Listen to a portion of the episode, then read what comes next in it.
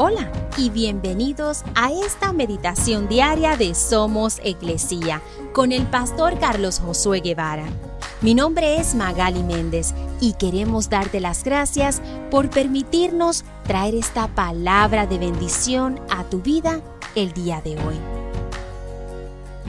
Mateo 4:21 dice, un poco más adelante por la orilla, vio a otros dos hermanos, Santiago y Juan sentados en una barca junto a su padre Zebedeo, reparando las redes. También los llamó para que lo siguieran.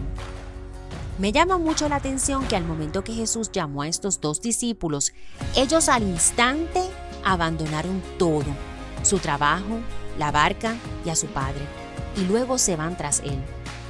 No dice nada con relación a qué pensó su padre en ese momento y cómo se explica la conducta enigmática del que llamó a sus dos hijos, y más aún, cómo entender la partida de sus dos hijos. Pero aunque no entendemos del todo los detalles hoy, sí podemos entender que ese llamado divino de nuestro Señor Jesús es por medio de su Espíritu Santo y continúa activo hoy y es el mismo llamado en nuestras vidas, el cual es poderoso y apremiante. Dios nos ha llamado o estamos siendo llamados para dar a conocer a todo el pueblo y nación el gran mensaje de salvación que es en Cristo Jesús, nuestro Redentor.